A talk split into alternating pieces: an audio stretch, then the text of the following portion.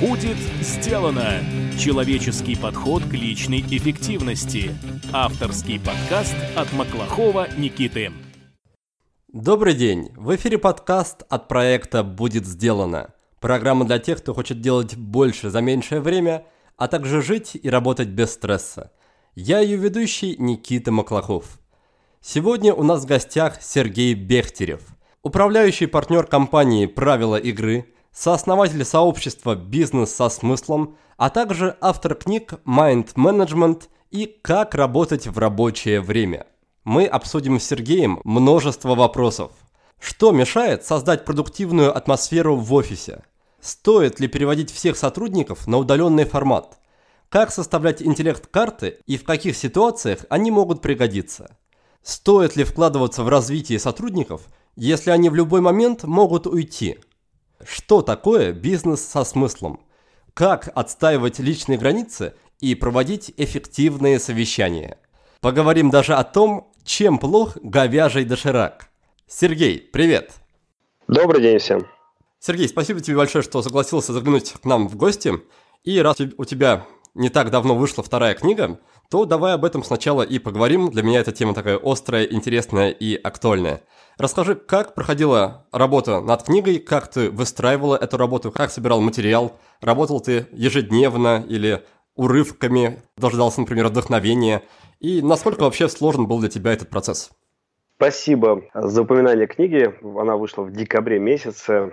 Такое для меня достаточно большое событие, потому что писал я ее 6 лет, сразу же после того, как я открыл компанию «Правила игры», я, в общем-то, начал ее писать.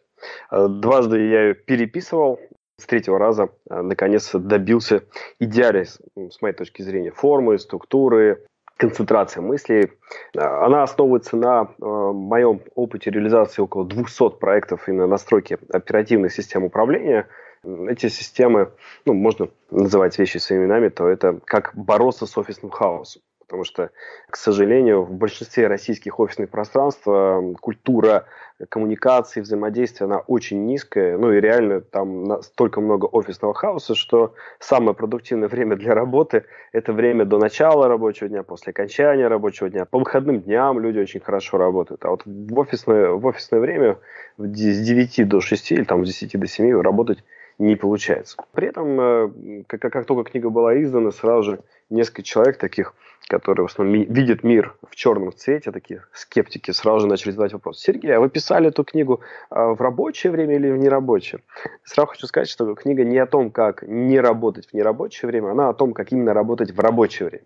Миссия этой книги заключается в том, чтобы помочь российским офисным работникам выиграть время, причем это иногда и два, и три часа ежедневного выигрыша времени, вот помочь это время потратить на что-то, что для них э, является приоритетом, на что у них обычно времени не хватает. Это могут быть спорт, здоровье, семья, а может быть какие-то рабочие задачи, до которых не тупо не доходили руки дальше. Uh-huh. Как я писал эту книгу, я ее писал такими двухнедельными спринтами. Мне очень сложно получается писать книгу а, вот так ежедневно, я знаю, многие пишут там по два часа в день, у меня не получается так делать, у меня получается там две недели в своем графике освободить и, соответственно, две недели думать только про книгу. А что в этой книге особенного? То есть, что в ней есть такого, что не упомянуто уже в других, может быть, классических трудах по личной или корпоративной эффективности? Чем она отличается? Ну, она отличается тем, что в ней собрано 150 практических именно правил, которые э, я помогал внедрять вот в более чем 200 а, проектах, которые реализовал. То есть там собраны те правила, которые реально работают. Вот, и я их в своей книге систематизировал, и э, я считаю, что такого нет больше ни в одной книге. То есть очень много книг про тайм-менеджмент, но они в основном все про личную эффективность. А в моей книге про личную эффективность только две главы. Все остальные это про корпоративную эффективность. Ну, начиная, допустим, с банальной культуры работы в open space, например. Я об этом больше не находил нигде информации. А это реальная трагедия.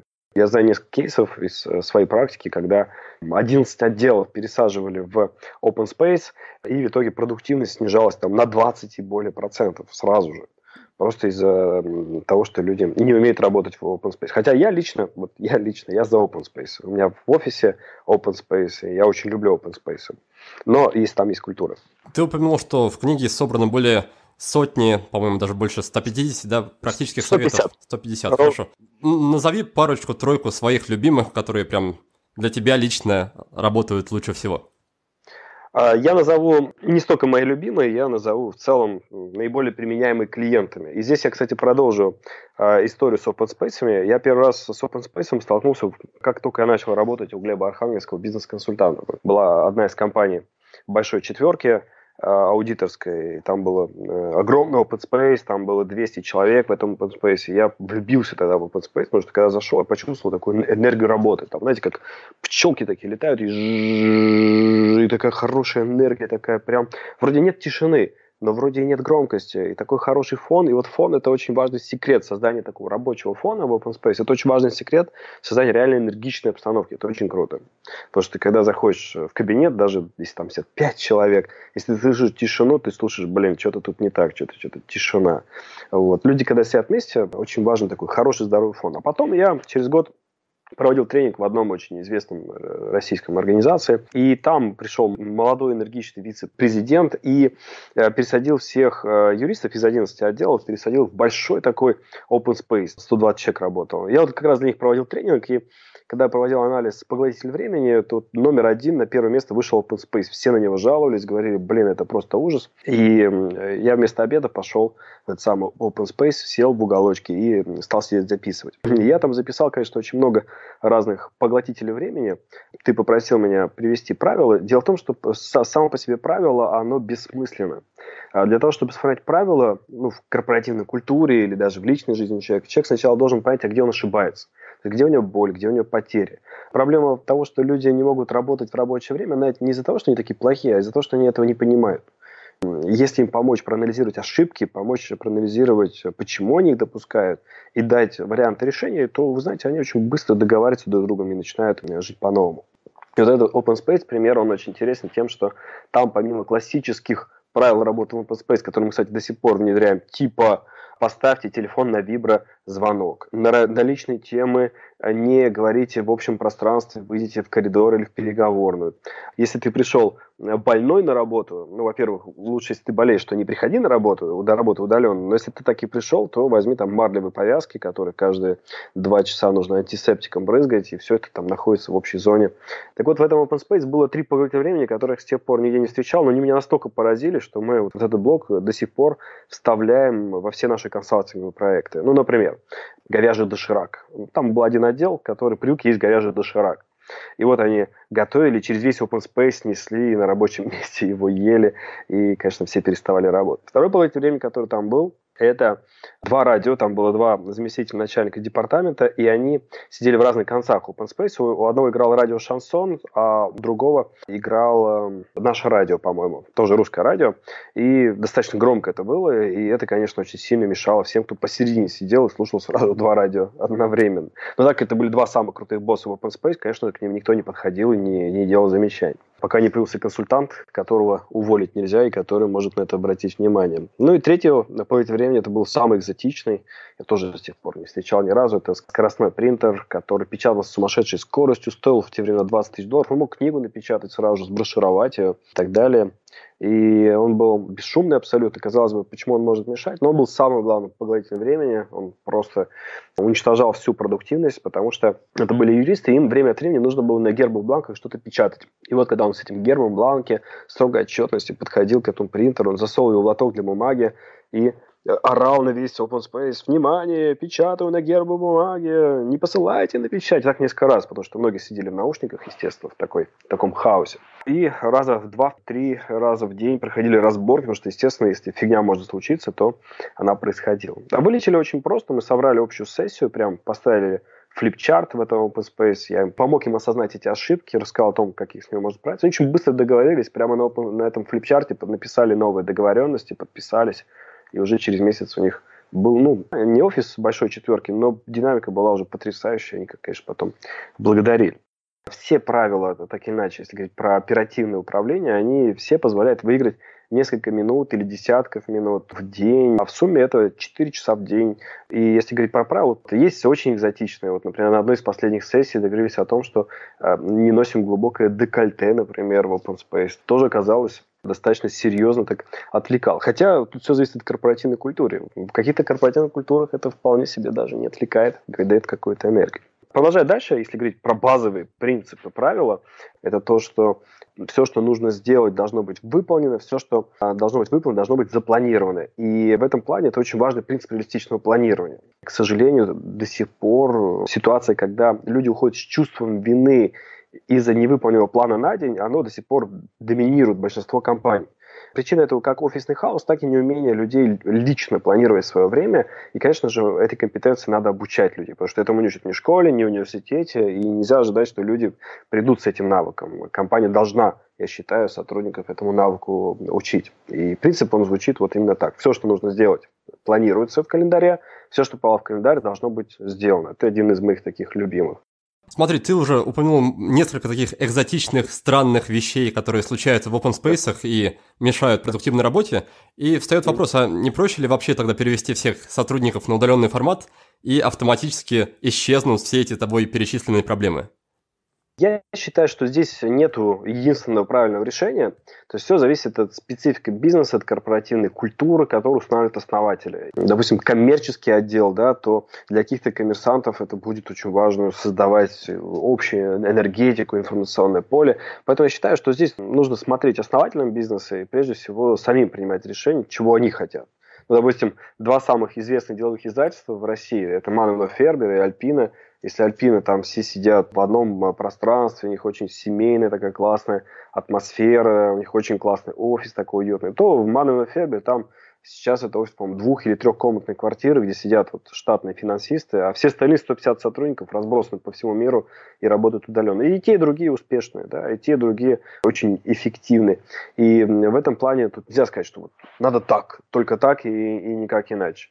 Я, исходя из последних трендов, я считаю, что у людей должна быть возможность собираться где-то в одном месте, но и при этом я все-таки считаю, что удаленно работать – это очень важный и сильный тренд. И, конечно, если у вас сильные сотрудники, которым вы ставите высокоуровневые задачи, и не говорить им, как их решать, да, то, конечно, им нужно предоставить возможность, в том числе удаленно их решать, это повысить их продуктивность. Mm-hmm. Если у вас какие-то операционщики, которые сами собой не управляют, с низким уровнем самосознания, то, конечно, им нужно дать пространство, где бы вы могли контролировать их эффективность. Я да. услышал тебя, что open space это не абсолютное зло, а удаленная работа это не абсолютное добро.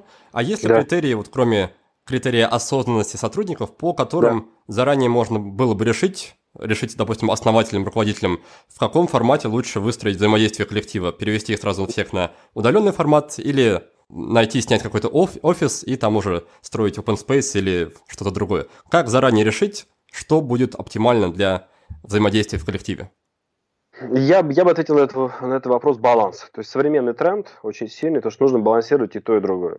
То есть, еще раз, нужно дать людям возможность собираться вместе, и очень важно их собирать вместе, потому что даже если у вас все сотрудники удаленные, все равно нужно обеспечить нужную периодичность личных встреч. Сейчас, слава богу, авиаперелеты, они не такие безумные денег стоят, и все равно нужно людей несколько раз в год собирать там э, на сессии по 3-4 дня, чтобы формировать общее информационное поле. Это необходимо. Основатели должны решать. Если говорить про, про критерии, то вот у меня, еще раз тоже повторюсь, что критерий один – это уровень осознанности, развития сотрудника. Чем более высокоуровневый и мотивированный специалист у вас, тем больше свободы ему нужно, конечно, предоставлять. И, естественно, единый офис – это, с одной стороны, вроде ограничения, но, с другой стороны, если вы делаете офигенный офис, то почему нет? Я вот, например, недавно был в компании Google два раза. Я с удивлением узнал, что, оказывается, в Google не приветствуется удаленная работа там нужно приезжать все-таки в офис. Там при этом все сделано для того, чтобы ты чувствовал себя как дома.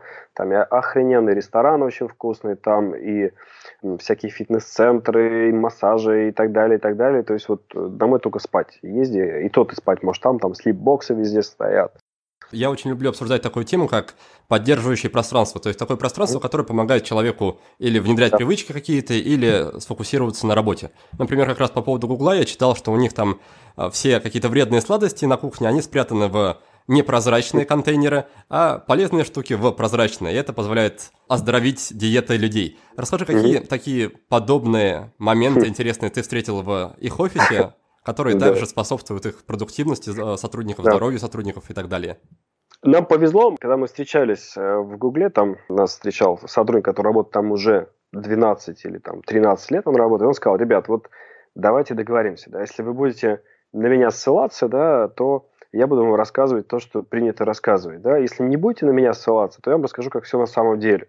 Вот, поэтому я не могу на него ссылаться, потому что он рассказал, как все на самом деле.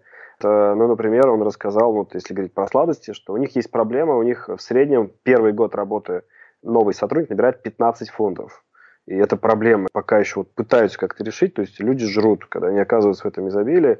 Они это все жрут. Там реально все вкусно. Я дважды обедал в их ресторане. Он очень, очень хороший. Хотя это вроде бы ты ходишь с подносом, но все, что там приготовлено, настолько замечательное, что э, неудивительно, что не набирают по 15 фунтов. Похоже, это пока был пример анти-поддерживающего пространства. Да, ну как, ну они там зато, они там, ну реально счастливые, я там почувствовал очень хорошую такую энергетику. Там, дальше, если говорить про 20% рабочего времени, которым ты можешь заниматься чем хочешь, то вот эти 20% времени тебе нужно а, выделять из 120% рабочего времени. То есть все-таки ты должен этим заниматься в рабочее время. Ну и реально все компании, которые мы в рамках бирюзовой стажировки, кстати, не только Google, во всех из них все-таки люди работают. Вообще американцы очень херачат. Они, конечно, нам пишут всякие книги Тимоти Феррис, э, как работать 4 часа в неделю там и так далее, но в но, среднем они работают... Тут хочу встать на, на защиту Тимоти Феррис, потому что, мне кажется, многие не очень понимают смысл этой книги. Он как раз пишет о том, что сначала постройте какое-то дело, которое будет вам приносить минимальный доход за 4 часа в неделю, а потом фигачьте над любимым своим делом, которое, может быть, не столь денежное, но очень вам по душе. Хорошо, давай тогда немножко вернемся к нам в Россию. Да. Скажи, что делать тем сотрудникам, которые работают в компаниях с тоже какими-то подобными проблемами, но к которым пока не пришли консультанты, которые могут сказать начальникам, что проблемы существуют. То есть, что делать рядовому сотруднику, который столкнулся с тем, что обстановка, атмосфера в офисе или в компании в целом, она не способствует продуктивности? Самый первый шаг – это, конечно же, Э, собрать всех тех, кто формирует правила игры, как мы это называем. То есть, если это open space, то собрать лидеров open space вместе, да, и сначала провести с ними такой небольшой мозговой штурм. Э, например, можно сформулировать вопрос, что нам мешает продуктивно работать в нашем open space, например, или там, что отвлекает нас от сконцентрированной продуктивной работы. Вы знаете, если записать этот вопрос на флипчарте и предложить людям поштурмовать на стикеры сначала индивидуально, вы знаете, они запишут за 5 минут, они вам запишут. Но, опять-таки, мне кажется, ты приводишь пример со стороны уже руководства, которое может собирать такие совещания, может принимать Почему? такие решения. Почему? А, ну, например, Любой... Ты, ты сам Любой... говорил о том, что э, вот эти вице-президенты, которые сидели, слушали радио, они не слушали обычных сотрудников рядовых, они делали, по сути, что хотели. Ну, смотрите, если мы говорим про адекватную компанию, если к ним подойдет специалист и скажет, ребята, вот как бы нам каждый день по полчаса в день выигрывать продуктивное время, чтобы эти полчаса могли потратить на что-то эффективное. Вам это интересно? Знаете, если специалист подойдет вот к любому боссу, то скажет, слушай, а ты умеешь это делать? Ну, давайте попробуем. Мне кажется, я знаю, что надо делать. То они вполне себе выделят час времени на такую сессию. Через минуту мы с Сергеем подробно обсудим интеллект карты, а сейчас я хочу рассказать об инструменте, который точно пригодится вам в их создании. Это механические карандаши от нашего партнера, компании Cross. Внешне карандаш неотличим от шариковой или перьевой ручки, пока вы не снимете колпачок и не нажмете на кнопку. А в некоторых моделях даже кнопки нет. Грифель сам выдвигается и убирается, если встряхнуть или повернуть корпус карандаша. Карандаши Cross покрыты позолотой, их корпус украшен резными линиями, а в комплект входят три грифеля и ластик. Ну и конечно, как и в случае с ручками, на карандаши действует пожизненная гарантия. Загляните на сайт cross-pens.ru и купите себе хороший инструмент. Для слушателей нашего подкаста действует скидка размером 10% на любую модель по промокоду WBD 2018 чтобы лучше усвоить информацию, нужно ее через себя пропустить и, допустим, самому сделать ту же самую интеллект-карту. Насколько Давай. я знаю, ты занимаешься ими уже ну, лет много, около 10, наверное, поправь 10 меня, лет, да, 10 лет. Да. А, расскажи, что за это время изменилось в твоем отношении или в твоем понимании этого инструмента? Какие нюансы ты для себя, возможно, выделил? Что ты узнал, чего не знал про них, допустим, 10 лет назад? Что изменилось, это, конечно, то, что если раньше я в основном пропагандировал личное применение то есть как вот ее в личной эффективности использовать, то сейчас я очень много использую интеллект-карты в корпоративном именно консалтинге. Причем здесь речь, наверное, пойдет даже не столько про интеллект-карты как частный метод визуализации, сколько речь пройдет про mind management, как в целом технологию а, образного представления любой информации. Сейчас мой основной хлеб, ну, процентов 60 тех денег, которые мы зарабатываем, это, а, конечно, корпоративные сессии, трансформации корпоративной культуры. И для того, чтобы ну, в течение трех дней с такой группой работать и держать внимание, а, нужно какое-то место, где визуально отображать то, о чем группа говорит, то, о чем она договаривается. И здесь, конечно, мы активно сейчас используем графическую фасилитацию, которая позволяет объемно представить э, договоренности. Это достаточно крутая технология, которую мы активно развиваем. И книгу по которой тоже пишем. Да, я, я знаю, что сейчас активную такую да. популярность набирает такая штука, как скрабинг. А чем да. скрабинг отличается от того, что ты упомянул только что, от графической фасилитации? Я, может быть, неправильно так сказал, графическая фасилитация. Просто графическая фасилитация, как ее применяет Екатерина Богина, на мой взгляд, самый крутой скрабер нашей э, родины, у нас немножко другая технология. У нас все-таки как э, информацию разделить на единицы отдельные, и как из этих единиц сложить новые образы. Условно говоря, когда мы проводим сессии, мы задаем команде разные вопросы. Например, из последней сессии мы задавали вопросы, что мы хотим увидеть в результате наших усилий, например. Да?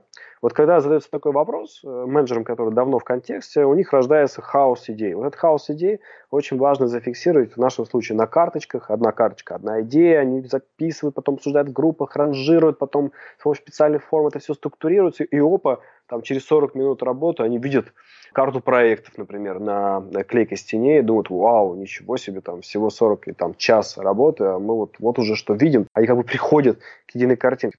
Ладно, ты упомянул уже как минимум один, один случай, когда можно использовать вот, этот, вот да. эту вот визуальную фасилитацию. А, да. Я как раз хотел тебя просить назвать более такие частые и обыденные ситуации, когда можно использовать или, там, или интеллект-карты, или другие инструменты визуального представления информации для решения каких-то задач.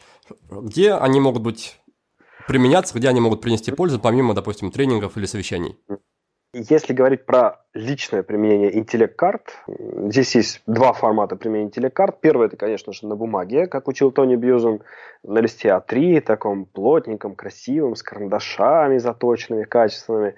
Это, конечно, крутая технология. И второй формат э, применения интеллект-карт – это, конечно, с помощью софта, я рекомендую, естественно, для компьютера это MindJet Mind Manager. Для iPad я рекомендую iFirst, софт, который я лично использую очень, очень интенсивно.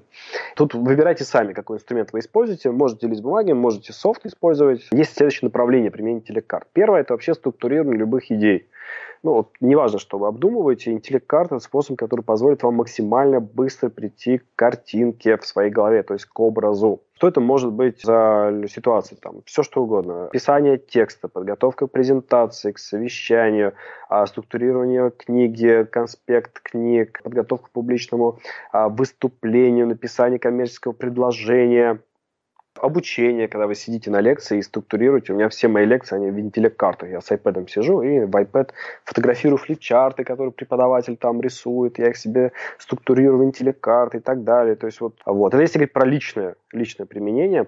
И здесь, конечно, я не представляю вообще, как до сих пор кто-то живет без интеллект-карт, э, потому что это повышает продуктивность просто в несколько раз, в разы. Расскажи, да, пожалуйста, про основные такие ключевые принципы, которые следует учитывать при составлении интеллект-карт. На что обращать внимание, каких ошибок не допускать и, возможно, какой-то основной такой классический алгоритм составления любой интеллект-карты приведи. Первое, это, конечно же, э, как можно быстрее записывать идеи, которые приходят в голову. Так называемый первый этап – это этап мозгового штурма. Ну, вообще, первый этап – это, конечно, этап постановки цели, вообще, что хотите, да, а, текст написать, статью, а второй этап – это уже мозговой шторм. А, на первом этапе очень важно как-то этот образ красиво записать, я рекомендую в виде вопроса, причем правильного вопроса, потому что какой вопрос задашь, такой ответ и получишь. А, это центральный топик, так называемый, он рисуется в центре листа, если вы на бумаге составляете. А, я, кстати, до сих пор беру карандаши и часто составляю карты на бумаге. А, это гораздо лучше, чем на компьютере, особенно для сложных проблем, потому что это позволяет включить максимум потенциала головного мозга. Вот. А если говорить про компьютер, то там очень важно накидать хаос топиков. На бумаге тоже очень важно хаос создать, там лучше стикеры использовать. А, около 20-30 топиков, как только вы накидаете, там, допустим, по статье, по книге, по роману, по еще чему-то, а, вы сразу же начнете через это просматривать и находить структуру. Структура будет еще текст, статьи, презентации, песни, я не знаю, еще чего-то.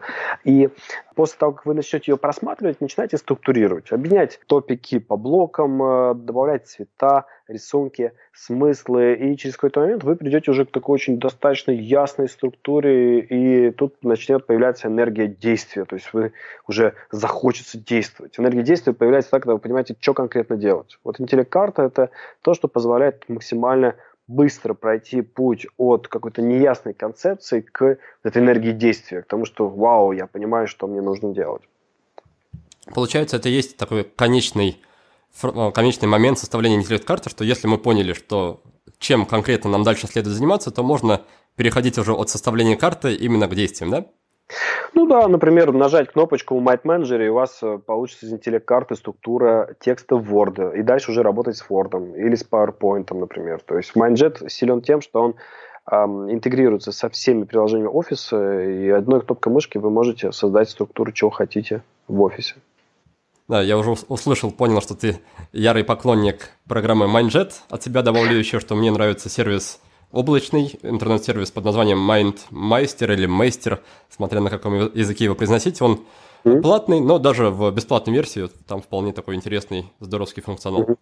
Последние лет восемь моей жизни я очень э, прохладно отношусь к инструментам, потому что я понял, что инструменты, любые инструменты, они вторичны, первичны принципы, которые находятся в голове человека, по да, которым он... Да, согласен, я эту мысль повторяю раз от раза, так что да, да, да, тебя полностью поддерживаю. Хорошо, напоследок, э, в закруглении этой темы, расскажи ключевые ошибки, самые частые, которые люди допускают, когда имеют дело в, с интеллект-картами.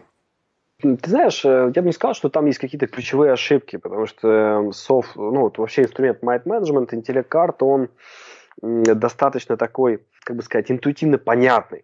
А Тони Бьюзен в этом плане, он очень жесток к созданию интеллект-карт. Например, у него строго одна веточка это одно слово должно быть, да, то есть не должно быть там предложений в интеллект-картах, там цвета должны быть строгие, а, рисуночки должны быть обязательно. Я в этом плане не такой ортодокс и считаю, что если вот вам лично понятно а, то, что вы нарисовали, если вы можете этим пользоваться, то и окей, и нормально. То есть я бы не сказал, что вот интеллект-карты это, это какой-то жесткий инструмент, хотя Тони Бьюзен, тоже я рекомендую прочитать его книгу «Супер мышление» обязательно, вот он там очень строг э, к различным правилам построения телекарт. Я считаю, что мир, он гораздо более многообразен в этом плане. И поэтому мы называем Might Management. Под Might Management мы понимаем не только интеллект-карты, под Might Management мы понимаем вообще любую визуализацию. И мы занимаемся в целом любым образом представлением информации так, чтобы люди могли ее максимально быстро понять. Вот, поэтому здесь э, я не буду давать каких-то жестких ограничений. Типа, например, у одного центрального топика не должно быть больше, чем 7 плюс-минус 2 ветки у карты. Вот есть жесткое правило Тони Бьюзена. Какого черта? У меня есть интеллект-карты где-то по 20 и 30 ответвлений от одного топика. Если у меня в голове это все укладывается, если я это понимаю, как это взаимосвязано, то я буду это использовать. И поэтому предлагаю не заморачиваться на эту тему, задавать просто все вопросы, сколько вам удобно. Если у вас будут гибкий софт, э, типа Might Manager, или же э, стикеры на большой площадке, какой-нибудь скрам доски, то и окей, и нормально. Работает, и все хорошо. Ладно, тогда что бы ты посоветовал людям, чтобы просто начать, по крайней мере, пользоваться интеллект-картами, чтобы поближе с, ним, с ними познакомиться, с этим инструментом? Я услышал уже упоминание двух книг. Это Тони Бьюзен «Супермышление», а твоя книга, которую мы тоже укажем в э, упоминании mm-hmm. в э, блоге с ссылками. Что еще можно в этом плане изучить, чтобы хотя бы такой базовый ликбез себе устроить? С точки зрения таких базовых вещей, таких простых, вот этих двух книг, пожалуй, пожалуй, будет достаточно, да. Предлагаю вам послушать короткое резюме, прежде чем мы перейдем к следующей теме. В первой половине выпуска мы с Сергеем обсудили работу в офисе и способы визуализировать информацию. Что касается офисов, мой гость считает их не лучше и не хуже удаленного формата работы – Здесь все зависит от предпочтений руководителя и от того, насколько сотрудники сильны, осознанны и самостоятельны. Если у вас удаленная команда, полезно время от времени собирать всех вместе на стратегическую сессию, чтобы поддерживать общее информационное поле. Сергей одобряет идею open spaces. Многие жалуются на этот тип офиса, потому что в нем бывает трудно сосредоточиться. Однако open space можно превратить в очень удобное и вдохновляющее рабочее пространство, если сформировать корпоративную культуру. Если в вашем офисе обстановка не располагает к продуктивности, это можно изменить. Почему бы именно вам не стать инициатором перемен? Устройте мозговой штурм с директорами, определите, что именно мешает работать и исправьте ситуацию. Далее мы с Сергеем переключились на вторую тему и обсудили, как представлять информацию в виде образов. Здесь есть несколько технологий, но меня больше других заинтересовало то, что называется интеллект картами – этот инструмент помогает структурировать идеи и быстро превращать хаос в конкретный план действий. Интеллект карты можно рисовать от руки или в программе. Алгоритм простой. Сначала вы формулируете цель в виде вопроса и пишете его в центре листа. Затем накидываете несколько десятков идей, структурируете их, оформляете и дополняете. В результате у вас получится четкая схема, а вслед за ней желание действовать. Строгих правил, по мнению Сергея, нет. Карта может выглядеть как угодно, лишь бы вам она была понятна. Хорошо, теперь хотел бы немножко поговорить про тебя, про тебя лично, про тебя как профессионала. Скажи, в чем ты видишь вообще свою миссию, призвание или предназначение, все эти громкие слова, если они в тебе отвлекаются, то чем они являются для тебя? Но она трансформировалась, эта миссия призвания, э, в течение всей моей профессиональной карьеры, которая длится 12 лет. На данный момент э, самая главная цель – объединить все российские бизнесы со смыслом э, и создать для них общее информационное поле для того, чтобы показать всем остальным организациям России, что, оказывается, есть менеджмент следующего уровня, он уже есть в нашей стране, и это э, менеджмент, который основан на таких словах, как целостность, э, самоорганизация, самоуправление. И я считаю, что тренд будет в ближайшие годы очень сильно набирать оборот, потому что классические такие теории менеджмента, они уходят на второй план. Они не уходят совсем, это очень важно понимать. То есть они как бы уходят на второй план, они становятся чем-то само собой разумеющимся, и в этом плане очень важно двигаться дальше по спирали развития. А какие примеры компаний, которые соответствуют описанным тобой критериям, ты можешь назвать из России? Я знаю, допустим, Артем Агабеков точно разделяет эти принципы, и его компания Фабрика Окон, насколько я тоже знаю, она старается, по крайней мере, придерживаться всего этого. А есть ли другие компании в России, о которых можно смело сказать, что они тоже являются бизнесом со смыслом? Да, в нашем сообществе около 20 компаний. Я назову такие компании, в которых мы проводим корпоративные стажировки регулярные, ну или бизнес, бизнес-экскурсия она еще называется. Это компания Вкусвилл, конечно же. Это э, компания Kiwi, компания Ascona, знаменитая компания. Вот, хотя там она больше такая оранжевая драйвовая компания, но там тоже достаточно очень много сессий. Вообще, если говорить про методы управления будущим, то там э, очень большое внимание уделяется созданию единого информационного пространства с помощью так называемых фасилитационных сессий, на которых может, может присутствовать несколько сотен человек, и которые при этом на этих сессиях могут отвечать на достаточно серьезные вопросы. А большой проблемой для создания единого информационного поля российских, вот типовой российской компании, заключается в том, что левая рука не знает, что делать правая ну, реально э, все знает только э, генеральный директор, э, который со всеми общается, уже его прямые подчиненные, они в основном не видят всей картинки.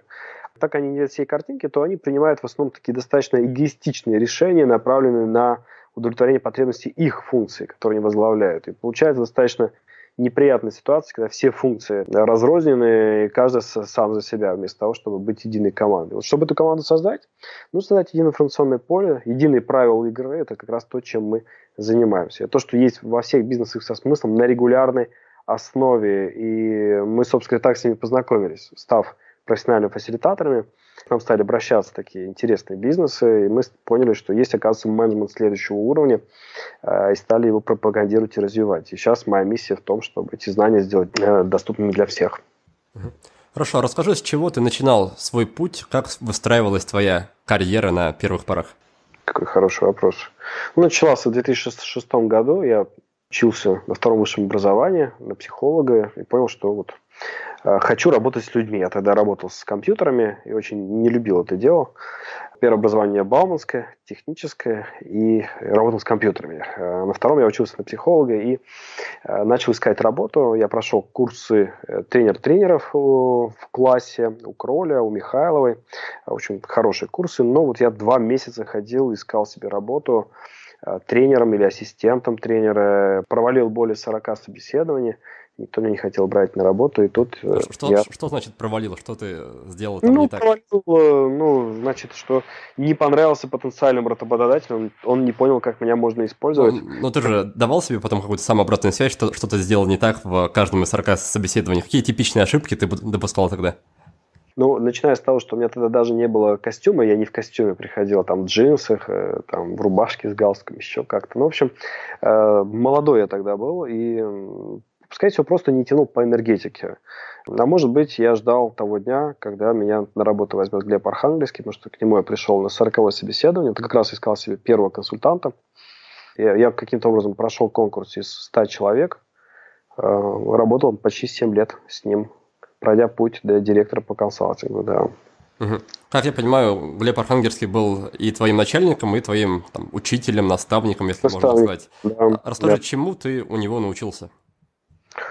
Ух, я много чему у него научился. Самое главное, чему я научился у него, это, конечно, такой определенной мудрости. Я помню тот момент, э, когда заканчивая первый год работы, у него так получилось, что у меня на 9 дней стояло 8 тренингов.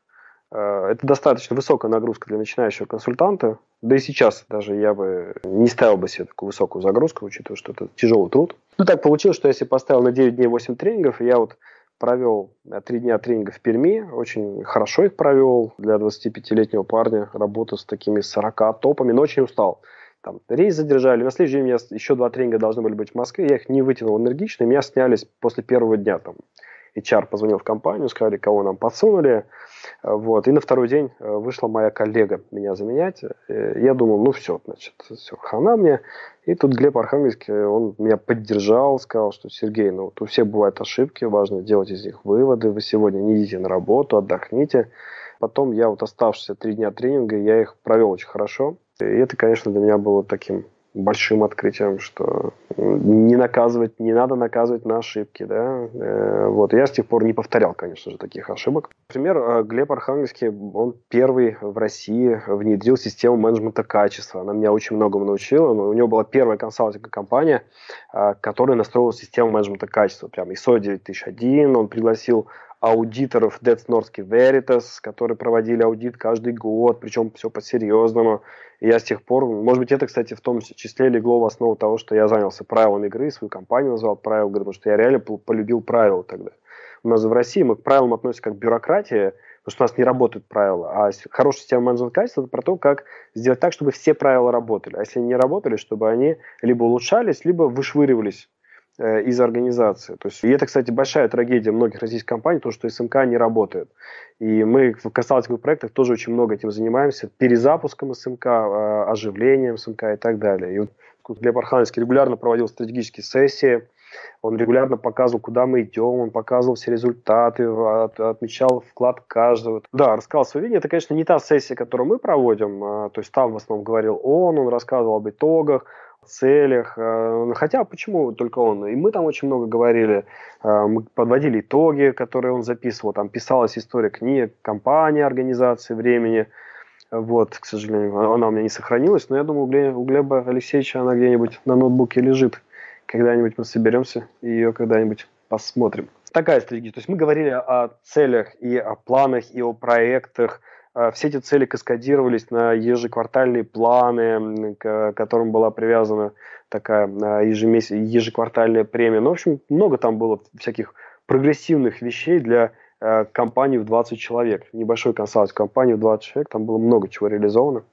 И это, конечно, меня многому научило, да. Если говорить про такие фишки, да, управление даже компанией в 20 человек. А потом, если говорить про те стратсессии, которые мы сейчас проводим, то там, конечно, в основном вовлечение людей, они сами формируют видение, анализируют угрозы, анализируют, формируют проекты, стартуют их, планируют и так далее. Но для того времени, конечно, это было для меня очень прогрессивно, да.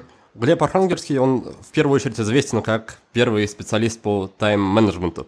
Расскажи, да. практиковал ли он сам те принципы, о которых рассказывал в своих книгах и тренингах, и mm просил ли, может быть, заставлял ли он вас, своих сотрудников, также следовать этим принципам?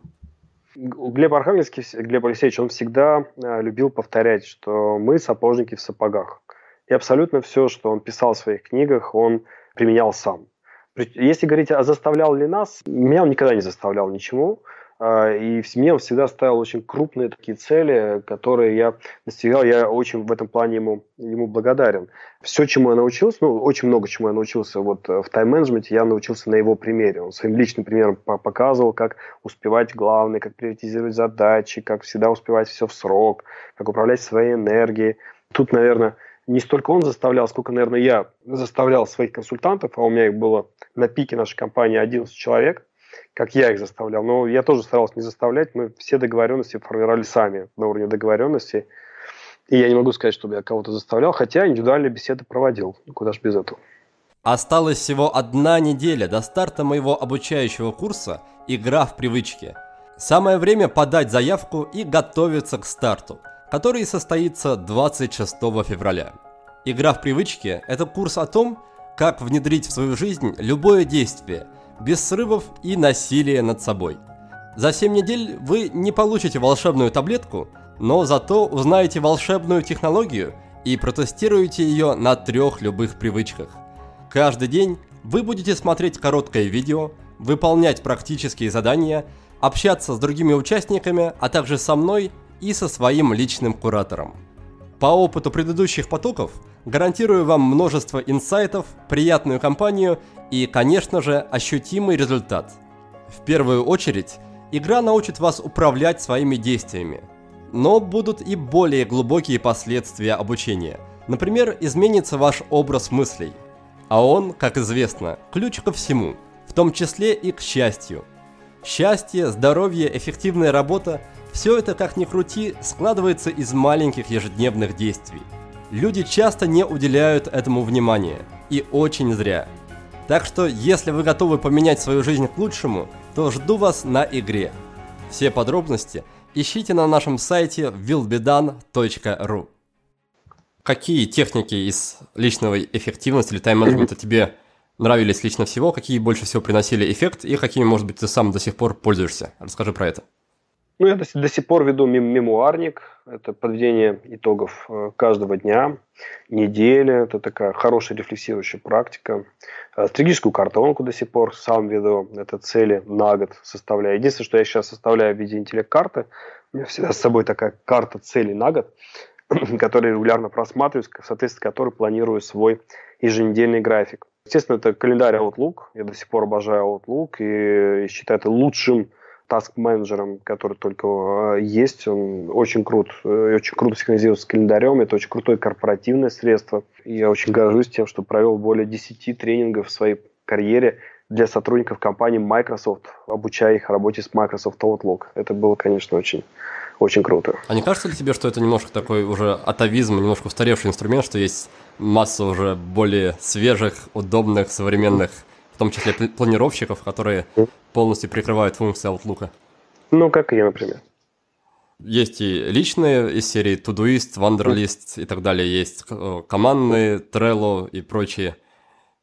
Тудулист uh, позволяет ли он четко увидеть, что ты успеешь сделать на день, а что не успеешь? Нет.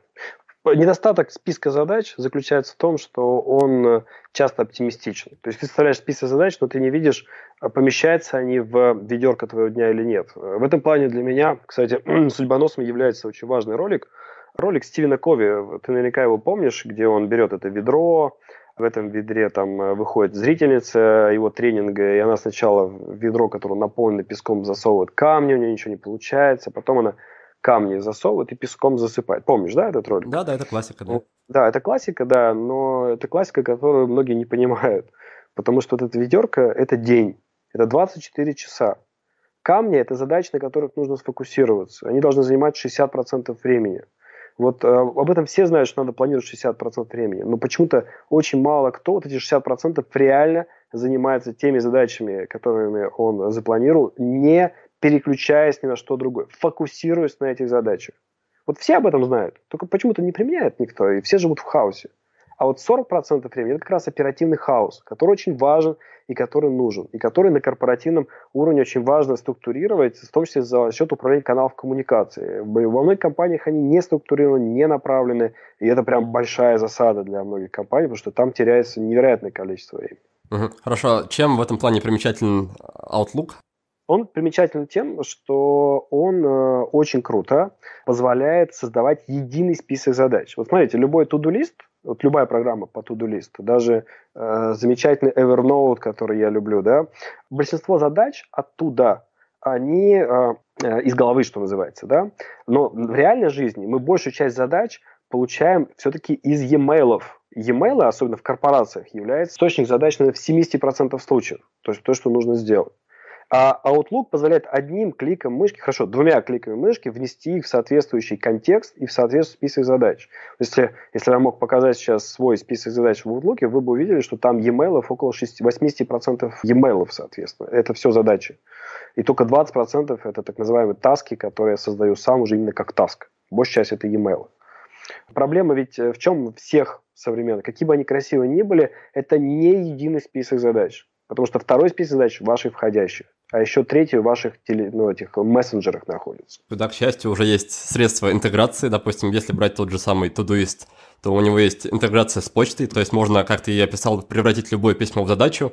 Есть интеграция с там, чатами, мессенджерами, телеграммом, слаком и так далее, угу. поэтому а на одном экране можно увидеть и календарь а, Outlook, или там Google календарь, и на одном экране вот этот Task Manager, чтобы они были в одном месте. Да, в каких-то инструментах можно, например, в OmniFocus. Но я думаю, что этот наш с тобой такой мини-спор можно да, закончить да. твоей же мыслью о том, что инструменты все-таки вторичные, да. а первичные принципы да. и вот их понимание. Я я для себя создал единый список задач в Outlook, он у меня очень хорошо работает. Вот. Единственное, есть, конечно, минус в том, что, допустим, с айфона я его не вижу, к сожалению, там интеграция плохая, поэтому приходится все равно открывать там Mac и работать. И в этом плане фокус все равно переносится в календарь, как средство бюджетирования времени, и все-таки с iPhone я больше с календарем работаю. Да, а... да но, но при этом я тебя полностью поддерживаю, что очень важно и очень правильно держать все задачи в одном месте, чтобы они все были перед глазами, их можно было оценить хотя бы по да. объему и количеству. Да, кстати, Никит, э, на сайте книги есть сайт www, как работает рабочее время. Есть там за две минуты я рассказываю, как создать единый список задач. У меня там есть такой видеоурок бесплатный, пожалуйста. Угу. Можно Отлично, так. укажем ссылку.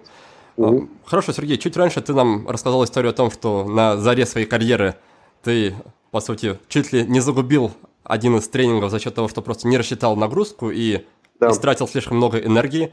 Расскажи, да. научился ли ты после этого более бережно относиться к своей энергии? Научился ли ты ей управлять, быстро восстанавливать? И если да, то какие у тебя есть для этого основные способы? Я стал гораздо лучше управлять своей энергией. Есть несколько источников э, энергии. Естественно, вы, скорее всего, разбирали же книгу Тони Шварца как ну, «Жизнь на полную мощность», да? Подробно, по крайней мере, не, не проходились по ним. Возможно, упоминали, но... Вот. Э, мне очень нравится эта книга, и то, что там написано, это очень сильно пересекается с интегральным подходом, спиральной динамикой, которую мы используем. Там есть четыре вида энергии, которые все очень важны. А, это физическая энергия, интеллектуальная, эмоциональная и духовная энергия. Осознав вот всю эту картинку лет семь назад э, и связав ее, я стал гораздо лучше управлять э, своей энергией. Там, в физическом плане, как я ем, что я ем – занятия спортом. А если можно, на конкретных примерах, да. что за спорт, что ты ешь и так далее, интересно послушать. Ну, спорт у меня это футбол раз в неделю, это бокс раз в неделю и зал. Я стараюсь два раза в зал ходить или, или бассейн, соответственно.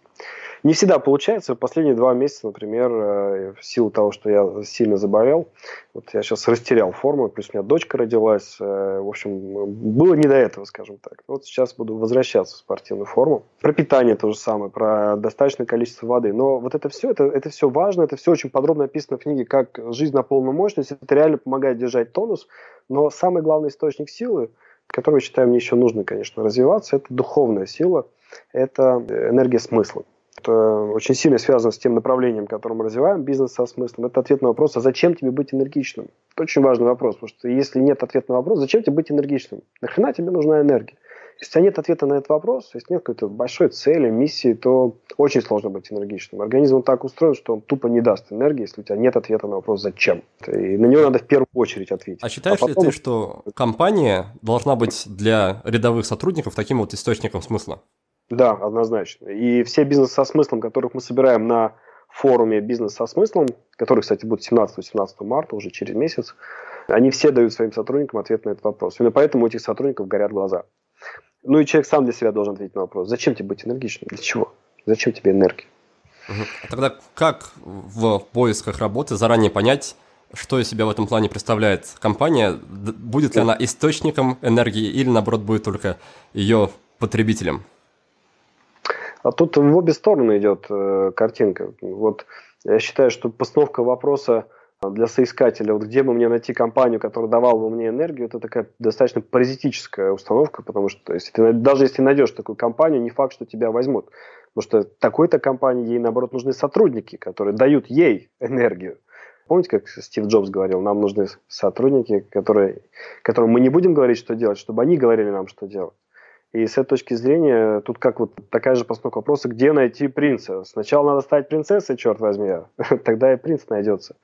А тут примерно то же самое. В этом плане такие компании, они очень строги в отборе, и они отбирают людей, которые в том числе позволяют усилить энергетику компании. Потому что ну, людей, которые вообще задаются таким вопросом «зачем?», да, при ответе на этот вопрос там есть что-то большее, чем деньги, секс, еда, там хороший уровень жизни – их не так много, там 2-3% таких людей, на мой взгляд. И вот как собрать таких людей вместе, поставить перед ними супер цель, эм, это задача, которая решает очень многие бизнесы со смыслом, у них это получается. Вот, и это движение в обе стороны. С одной стороны, основатель нужно такой вопрос поставить, с другой стороны, отобрать э, тех соискателей, для которых этот вопрос тоже актуален. Спасибо, что поделился. Следующий момент такой. На твоей странице в Фейсбуке я видел не так давно пост о том, что ты искал себе очередного нового помощника, что да. предыдущие люди у тебя выросли, ты их даже сам воспитал, они ушли на какое-то самостоятельное свободное плавание и ищешь нового человека. Расскажи, какие, каких в этом плане ты правил придерживаешься, как определяешь, что тебе вообще пора уже нанять помощника, как его выбираешь и как с ним в дальнейшем взаимодействуешь, чтобы он рос и развивался и при этом приносил также тебе какую-то пользу?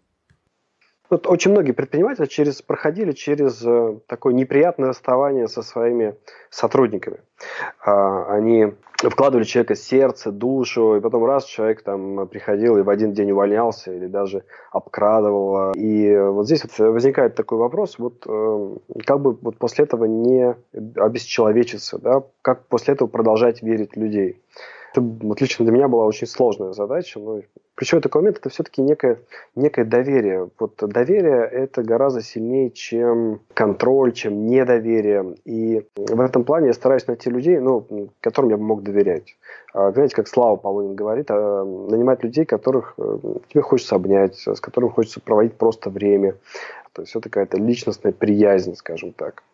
Но даже она может быть э, немножко искусственной на первой встрече, поэтому мы всегда устраиваем э, стажировку. Это месяц, стажировка, э, человек не оформляется, он стажируется у нас, мы э, смотрим, мы притираемся друг к другу, и после этого наступает адаптационный период. То есть мы очень долго берем людей к нам в команду, присматриваемся и в первую очередь на соответствие таким базовым ценностям. Как ты в итоге сам для себя ответил на вопрос, зачем вкладываться в человека, вкладывать в него силы, знания и душу, если он может потом уйти или даже сделать там вместе с водом что-то более нехорошее. Ну, а как можно иначе? Как можно иначе? Это же не, не. Как можно не вкладывать кого-то душу? В каждом из своих э, консультантов я всегда вижу будущее, будущее организации, я вижу у них будущих партнеров. У нас партнерская компания, у нас можно вырасти до партнера. В этом плане вкладывать это гораздо интереснее и выгоднее, чем не вкладывать, да, чем ограничивать человека.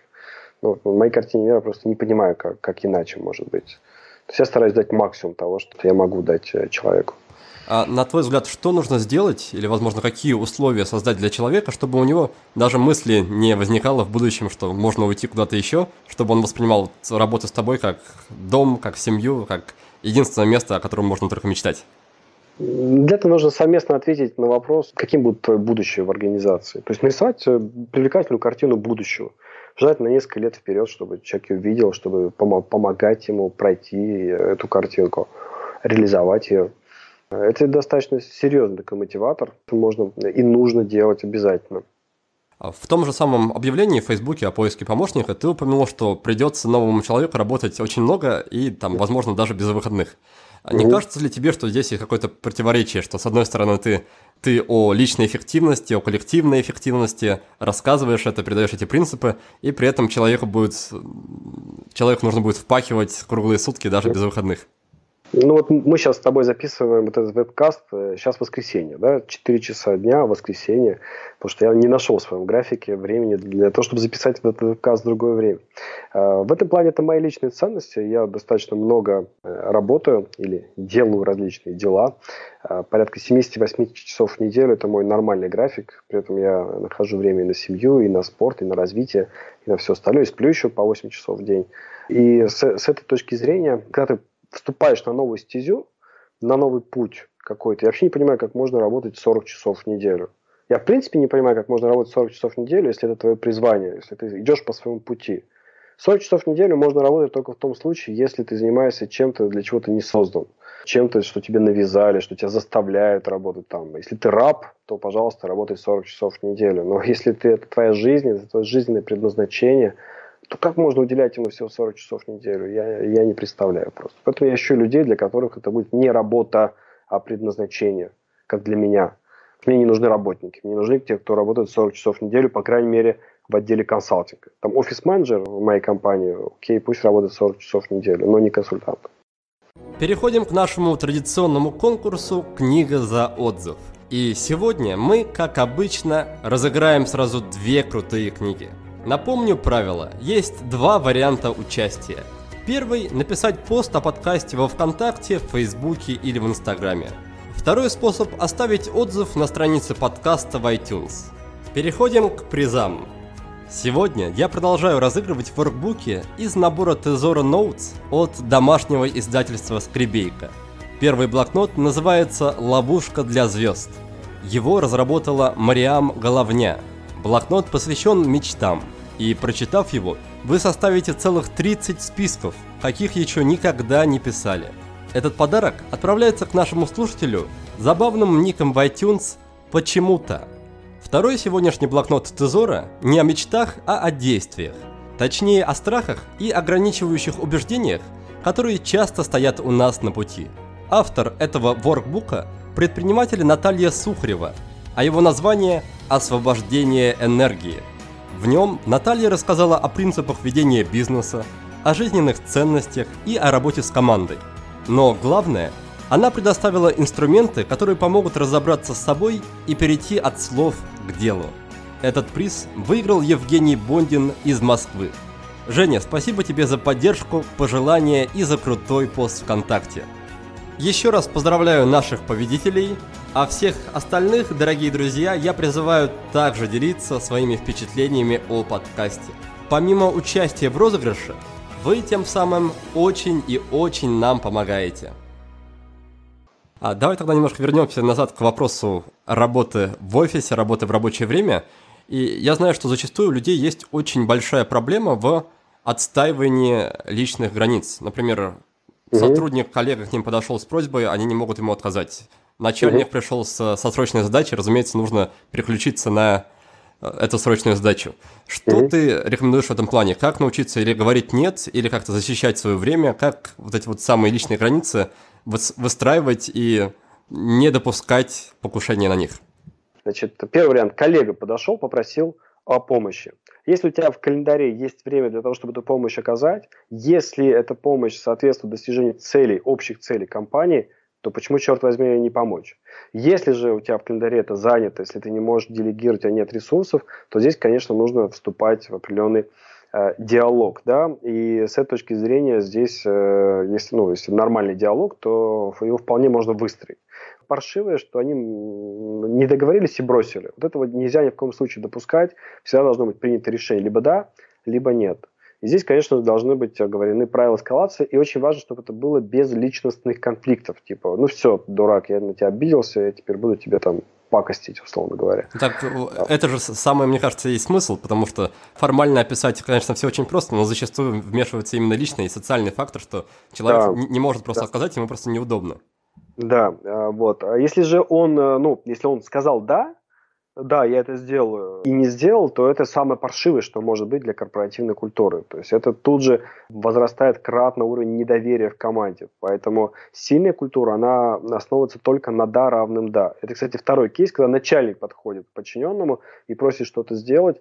Это вообще нормально вообще-то. Начнем с того, что это нормально, он на то и лидер чтобы подойти и попросить подчиненного что-то сделать. А это правило управления задачами. Э, очень важно дать подчиненным право перед принятием задачи ее проанализировать и спланировать. Этого права, кстати, нет во многих российских компаниях. В этом плане э, нет ничего плохого в том, что сотрудник скажет, окей, босс, я сделаю эту задачу, но смотри, вот перечень моих задач от тебя, это, кстати, если есть единый список задач от босса, он, кстати, часто отсутствует. А вот если он есть, то я его показываю боссу, говорю, окей, смотри, вот 11 задач от тебя, я сделал эту задачу в срок, но я могу вот эту вот задачу номер 5, которую у нее на один день срок подвинуть. Я считаю, что не будет в этом ничего страшного. И босс говорит, да, конечно, окей, все, все. То есть мы, во-первых, задачи все выполняем в срок, во-вторых, мы делаем то, о чем он попросил. И это происходит на основе фактов, черт побери. Переводить все из уровня каких-то понятийных э, туманов в область конкретных договоренностей, э, по которым мы играем вместе. Ладно, еще одна такой большой кусок проблем. Насколько я знаю, он связан с различными совещаниями, планерками, то, что часто отнимает очень много времени, но при этом не всегда приносят много пользы. Расскажи, как по твоему опыту можно оптимизировать и повысить эффективность такого рода общений, то есть встреч, совещаний, планерок и так далее? Что такое совещание? Э, совещание – это способ создания э, единого информационного поля в команде, чтобы все более-менее понимали, что происходит. И самое главное, что такое совещание? Совещание – это то, где принимаются решения, планируются действия, поднимаются какие-то важные вопросы для обсуждения позже. Это то, ради чего люди приходят на совещание. А, и ошибка номер один всех совещаниях, она именно такая системная. Она заключается в том, что в одном виде совещания смешиваются несколько видов совещаний. Как мы с тобой обсуждали, мы устроим из четырех видов энергии. Это а, физическое, эмоциональное, интеллектуальное, духовное. В соответствии с этим а совещания, они по видам энергетики разделяются тоже на четыре вида. Это оперативные совещания, где фокус на задачи, это системные совещания, где фокус на правила, процессы и взаимодействия, это стратегические совещания, где мы создаем энергию будущего, это смысловые совещания, где мы говорим о смыслах, отвечая на вопрос, зачем вообще, кто мы и так далее. И вот проблема заключается в том, многих компаний, подавляющего большинства, что все четыре вида совещаний смешаны, как правило, в одном совещании. С какой периодичностью следует проводить каждый из них? Нету жесткой регулярности. Я примерно назову, но ее нужно устанавливать в зависимости от размера компании, в зависимости от стиля менеджмента компании. Там нет каких-то жестких рекомендаций. Есть, конечно, оперативные совещания. Это фокус на задачи. Обычно еженедельно его можно проводить, а где-то и раз в месяц. Где-то ежедневно его проводят, хотя я против ежедневных таких задач.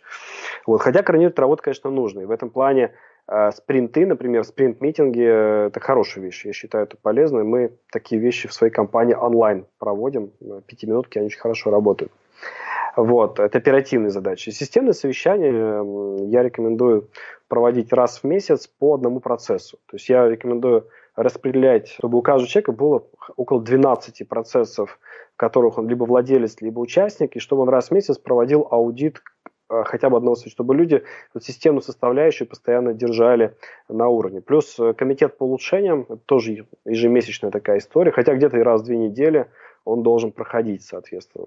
Если говорить про стратегические совещания, то ежегодное совещание – это актуализация стратегии и подведение итогов, и ежеквартальные – должны быть, а лучше, а иногда ежемесячные совещания, это проектные совещания, где отслеживается динамика реализации стратегических проектов и планируются следующие проекты. Его можно держать таким образом. Идеологические совещания, с ними чуть сложнее, потому что это очень творческие совещания. Например, я считаю, что корпоративный Новый год, например, отмечание день рождения компании, это самые главные идеологические совещания э, организации. Во многих компаниях это бизнес, это, это, это такой а, пьянка такая без смысла очень часто. Это очень грустно, потому что э, самые главные идеологические совещания это вот, вот эти. И самое главное еще сюда же, это э, либо день рождения основателя, или же или, а может быть и вместе, это, конечно, отмечание больших достижений. У нас в российских компаниях очень странная логика. Они почему-то корпоративно отмечают какой-нибудь 8 марта или 23 февраля, но вообще не отмечают победы. Это, конечно, очень грустно. Я считаю, что отмечать нужно на ивентах, на корпоративах. Нужно, конечно, победы в первую очередь отмечать. А все эти гендерные праздники, я против них, э, на них сильную идеологию не построишь. А, и вторая проблема большая – это инструментальные всякие вещи. С базовых вещей это отсутствие протокола по итогам совещания, либо слишком долгое формирование Мы за то, чтобы был онлайн протокол. Мы за то, чтобы совещание заканчивалось вовремя или раньше. Для этого его важно спланировать и заранее э, подготовить, сделать повестку. Вот. И вот такие вещи, они вроде бы элементарные, но не работают. И мы тоже рекомендуем их сформировать в ходе такой сессии, в ходе которых люди сначала ответят на вопрос, вообще, почему наши совещания неэффективны, почему они заканчиваются не вовремя. Люди сами, поверьте мне, все знают, они сами все это напишут, что я только что сказал. Ну а потом договориться на зеленых стикерах написать, ну давайте договоримся с вами о том, что делать. Тут, правда, возникает следующий вопрос, в отношении которого ты, может быть, мне задашь следующий вопрос. А как сделать эти правила работающими? Раз уж ты задал сам его себе, то можешь, пожалуйста, ответить, да. Да. Эм, это следующий вопрос. Это то, вокруг, почему моя компания называется «Правила игры». Вот я на тренингах очень люблю задавать вопросы, в начале особенно, когда все опаздывают на тренинг по тайм-менеджменту или еще куда-то. А, я задаю вопрос. Вы знаете страны, в которых люди приходят вовремя, всегда, как чокнутые? Кстати, назови такие страны, ты их знаешь. Я полагаю, что в Германии, например. А, Германия, Америка, Япония, Южная Корея, Китай сейчас вот туда стремится, Сингапур. И все называют эти страны. Я всегда задаю вопрос, ну, какие это страны-то, да? И все говорят, блин, да это экономически развитые страны, черт побери. Они это, по экономике-то посильнее, чем мы, да? Вот. А еще это страны интересно тем, что у них есть культура игры по правилам на национальном уровне, как национальная идея. То есть э, у них, если правила есть, оно работает, да? И люди не просто выполняют, это важно, они выполняют его как свое. Это их правило. И это то, что отличает э, сильную культуру от слабой. Слабая культура, правила – это правила, которые устанавливают руководители, которые, кстати, их не выполняют сами. Ну, и в этом нет ничего необъяснимого, потому что все организации России, они подчиняются э, энергетическому полю страны. А энергетическое поле страны сейчас определяется, естественно, нашими лидерами э, во главе власти, а это ребята, которые не подчиняются никаким правилам. И мы живем в стране, где чем большее количество правил ты можешь безнаказанно нарушить, тем, соответственно, ты круче.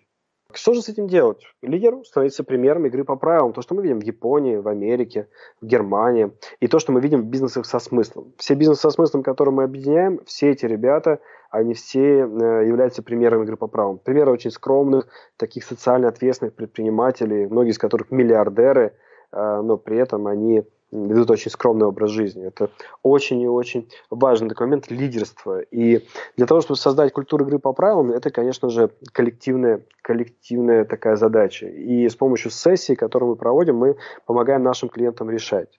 Как сделать так, чтобы люди считали, что это правило их? Как сделать так, чтобы они а, новых сотрудников а, адаптировали этим правилам, обучали этим правилам?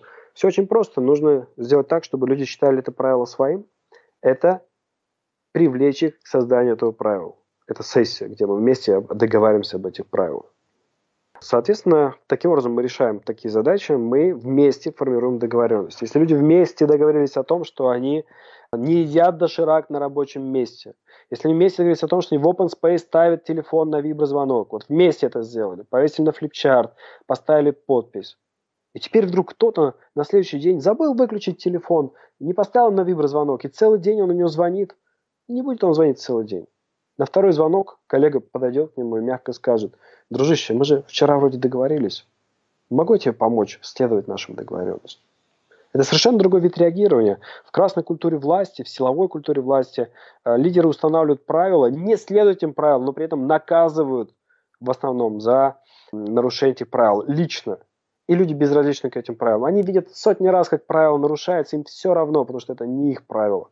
Вот ты их установил, вот ты их наказывай. И в следующем уровне культуры, в синей культуре правил, вот там как раз формируется совершенно другой уровень культуры, где правила становятся коллективной ответственностью, где люди договариваются о правилах, говорят, это наши правила, у нас так принято. Вот как это создать? Э, совместная сессия, совещание, на котором все формируется, это один из способов этого. И это как раз то, что явилось причиной 6 лет назад создания компании правила игры. Любые перемены, любые, ну, особенно новые правила, то есть новые ограничения, они обычно воспринимаются в штыки.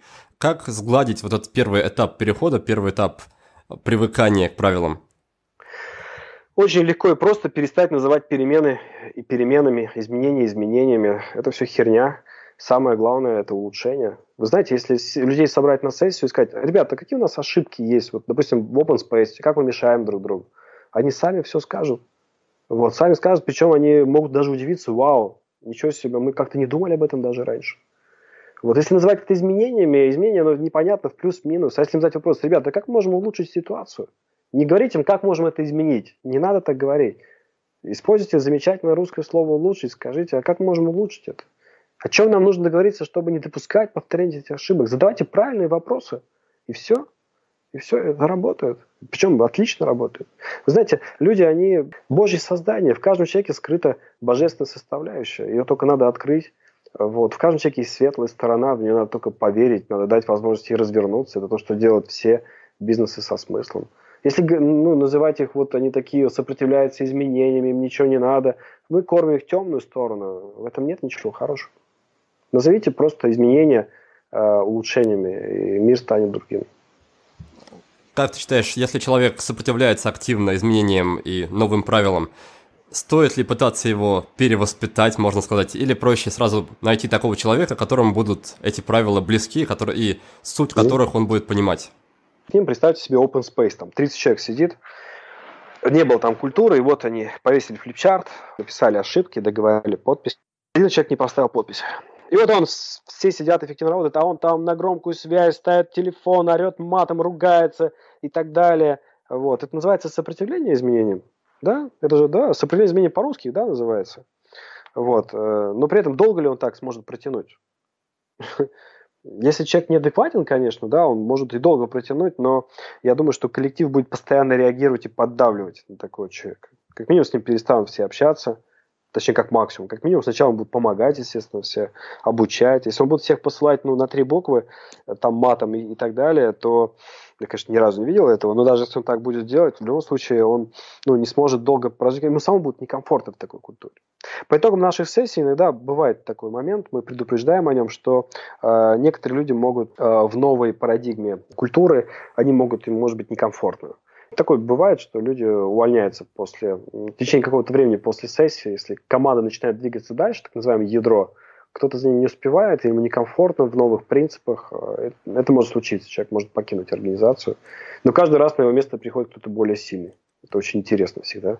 И обычно, если человек, такой человек уходит, то все обычно так вздыхают так с облегчением. Фу, слава богу, да. Вторая половина выпуска получилась многогранной. И сейчас я напомню вам основные идеи. Вначале мой гость поделился инструментами эффективности – которые он считает наиболее полезными. Среди них мемуарник, интеллект-карта с целями на год и почта-календарь Outlook, который позволяет видеть общую картину дня. Затем мы коснулись темы энергии, и здесь Сергей советует задать себе вопрос «Зачем мне быть энергичным?» Если у вас есть на него ответ, то и силы появятся.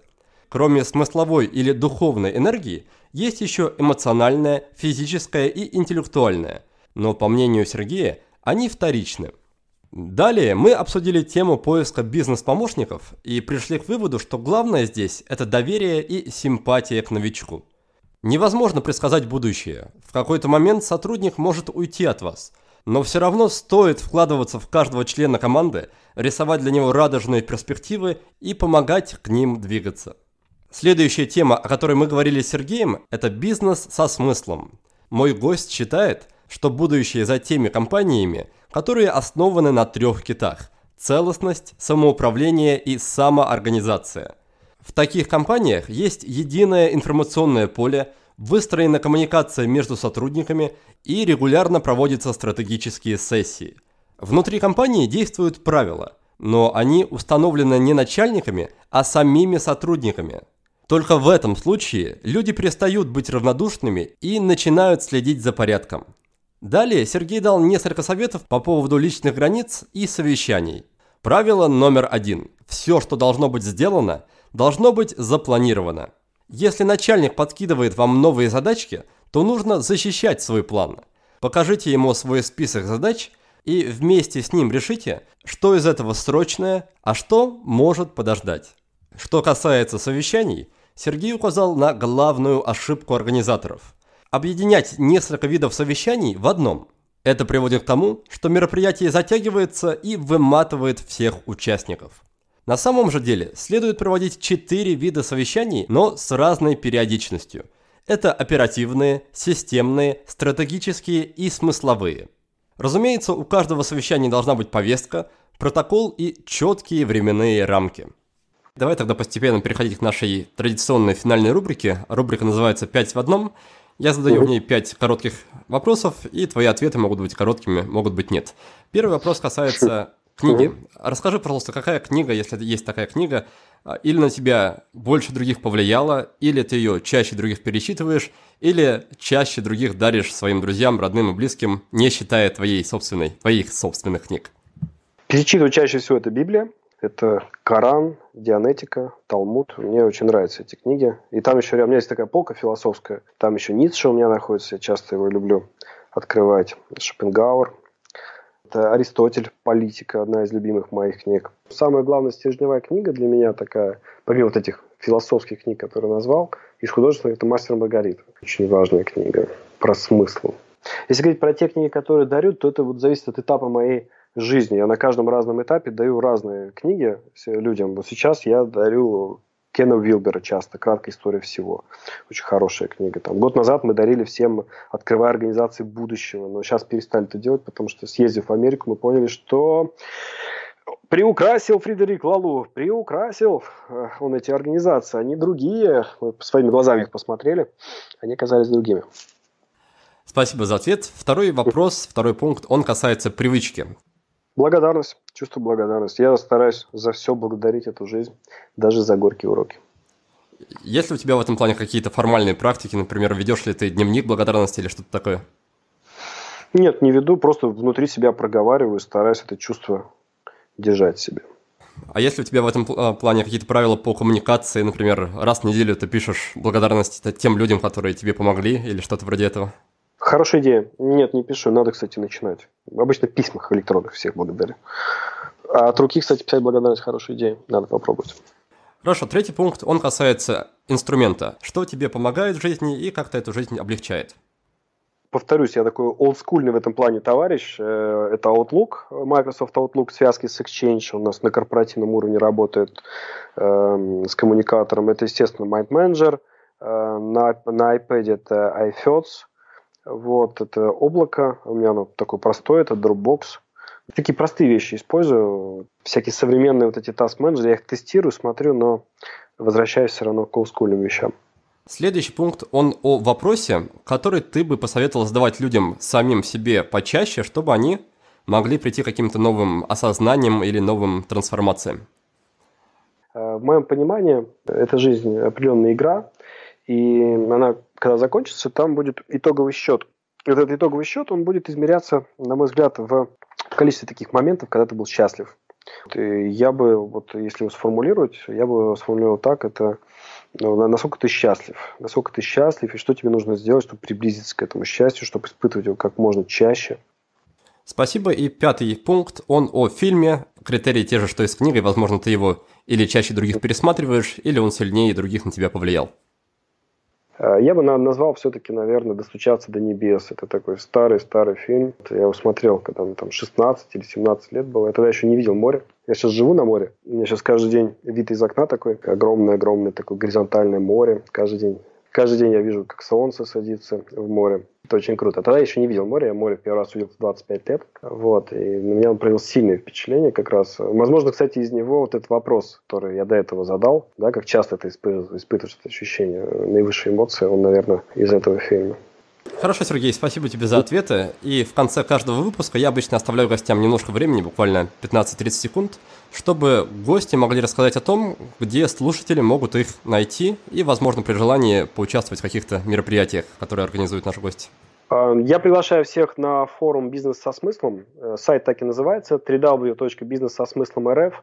Там собирается 500 самых крутых идейных предпринимателей нашей страны с сумасшедшей энергией просто. Энергия, они делают все невозможные вещи – и это их тусовка 17-18 марта. Приезжают спецгости. Первый гость – это Йозде Блок, это основатель компании Бардзорг, это та самая патронажная служба из Нидерландов, про которую писал Фредерик Лалу. Вот мы его привозим. И второй супергость – это Брайан Робертсон, это создатель «Холократии». Также приглашаю на сайт наш www.rollsplay.ru, там куча бесплатных видеотренингов, бесплатных интеллект-карт, бесплатных статей и вообще куча всякого контента по повышению эффективности личной и корпоративной.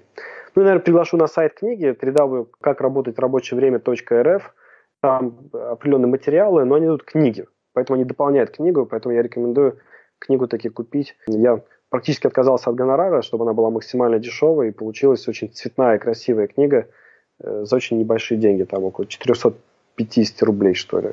Причем с сумасшедшим качеством книга. Очень приятно. Отлично, mm-hmm. тогда на этом будем прощаться. Спасибо да. тебе, Сергей, за интересную беседу. Спасибо всем, кто нас сегодня слушал. Успехов и до новых встреч. Да, всем спасибо за внимание. До встречи. А в следующем выпуске к нам в гости придет Наталья Бабаева – консультант по чендж-маркетингу, блогер и основатель школы ченджеров. Мы поговорим о том, как молниеносно взлететь по карьерной лестнице. Кто такие раннеры и ченджеры? И чем они отличаются друг от друга? Стоит ли отказываться от покупки квартиры ради обучения в США? Что такое достигаторы и как они помогают внедрять привычки?